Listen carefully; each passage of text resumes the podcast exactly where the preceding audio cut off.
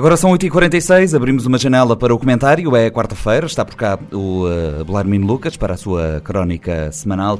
Belarmino, uh, bem-vindo, bom dia. Bom dia, Nuno. Soube que andaste por fora a comprar as minhas prendas de Natal. Sim, sim, Espero sim. que tenhas bom gosto. Sim, e garrafinhas de cerveja.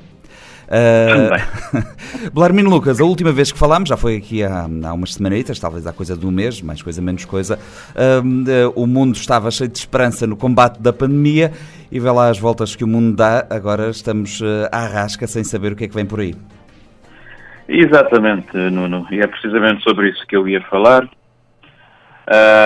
e começando desta forma, no passado fim de semana, tive a oportunidade de fazer algo que não fazia há dois anos, praticamente. Dancei. Não no sentido coloquial brasileiro, em que isso significaria que por alguma razão qualquer me tinha deixado por completo, mas no verdadeiro sentido da palavra, em que passei a noite numa festa muito agradável, onde pude dedicar-me a algo tão prosaico e que sempre gostei de fazer, de dar ao pé ao som de uma boa música, umas passadas de quizomba, umas coladeiras, uma provocação aos meus rins com umas reboladas de funaná e até uma verdadeira prova de esforço cardíaco com uns pulos à boa maneira dos mandingas. Claro que no dia seguinte, como disse um amigo meu, ainda mais influído, mas ligeiramente mais velho, no dia seguinte só conseguia arrastar-se da cama para o sofá. Mas como diz o crioulo, e Jaco Monteiro que me desculpe por este insulto, passa sapo não reca nada. E esta introdução, aparentemente a despropósito, tem, tendo em conta o tema anunciado para este comentário, tem, pelo contrário, tudo a ver com o mesmo, pois denota o clima de desanuviamento que começávamos a viver em termos sociais, com as boas novas que iam surgindo não só em Cabo Verde, mas de alguma forma um pouco pelo mundo fora no que diz respeito ao combate à pandemia. Aqui, aqui pela terrinha, após os engulhos iniciais, a campanha de vacinação estava a correr muito bem, os níveis de cobertura estão num patamar muito aceitável, salvo algumas bolsas de resistência que, como em toda a parte, continuam a existir, e já se fala em doses de reforço para determinadas franjas da população e até vacinação dos mais jovens. As vacinas, apesar de todas as dificuldades, têm estado a chegar a um ritmo consistente e adequado, com variedade e qualidade, mercê de um trabalho diplomático notável que, é preciso reconhecê-lo, tem vindo a ser feito pelo governo. Entretanto, lá fora, nos países emissores dos nossos turistas, para além do nosso país ter sido retirado das famigeradas listas negras de países para onde se desaconselha viajar e de onde os viajantes têm de fazer quarentena à chegada, os níveis de cobertura das respectivas campanhas de vacinação permitiram que os nacionais desses países voltassem a viajar e o mercado turístico recomeçou a aquecer.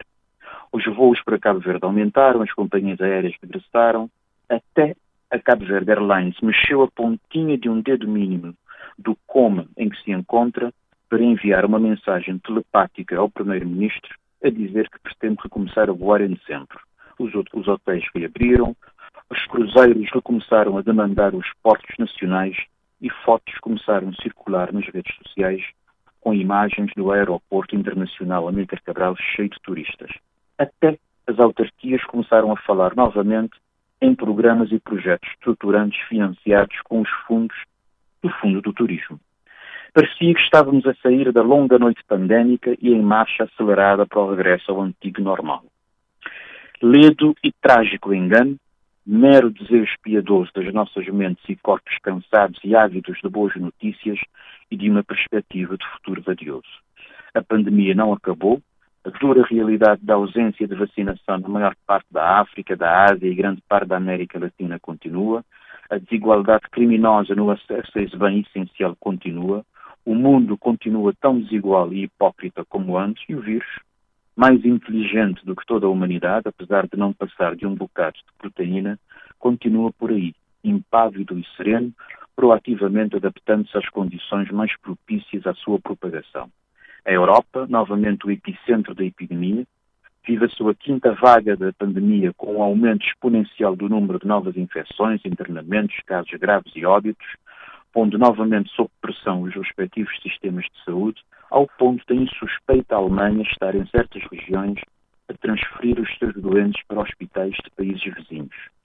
Muitas restrições à circulação e à vida das pessoas, que tinham sido já levantadas em muitos países, começam a regressar paulatinamente à medida que se agravam os números das novas infecções. Entretanto, cresce a insatisfação social e a reação contra essas medidas, ao mesmo tempo em que se verifica um recrudescer das posições negacionistas da pandemia e de resistência às vacinas, e os tumultos sucedem-se em muitas cidades europeias. O facto mais triste, entretanto, é a constatação de que o mundo desenvolvido, particularmente a Europa, não aprendeu nada com tudo aquilo por que passamos até este momento e continua perdido no seu labirinto de contradições, egoísmo e preconceito. Aquilo que aconteceu nas últimas semanas com a nova variante Omicron, detectada e sequenciada por cientistas da África do Sul, é a mais recente evidência do caráter obtuso das atuais lideranças ridículas e patéticas da União Europeia e do resto do mundo desenvolvido. No momento em que o mundo mais necessita de grandes líderes, esclarecidos e humanistas, temos de nos contentar com terceiras e quartas escolhas. Os cientistas da África do Sul sequenciaram essa nova estirpe e divulgaram de forma transparente essa descoberta. Em vez de louvarem essa atitude, a União Europeia e Quejamos optou por castigar a África Austral criando barreiras à entrada de viajantes provenientes desses países, mesmo sem saber se a variante é originária dessa região, qual o seu real grau de infecciosidade ou perigosidade. Agora, veio a Holanda divulgar que encontrou essa variante em amostras recolhidas no país, muito antes da divulgação da descoberta pelos cientistas sul-africanos e em pessoas sem qualquer ligação conhecida a esta região do mundo. E tudo isso já tinha sido previsto toda a gente já sabia que enquanto não houvesse uma vacinação equitativa a nível global, o vírus continuará a sofrer mutações, a adaptar-se e a pôr em causa todo o trabalho já feito. Mas é sempre mais fácil fechar a porta aos africanos. Blarmino Lucas, muito obrigado e até para a semana. Até para a semana, Nuno.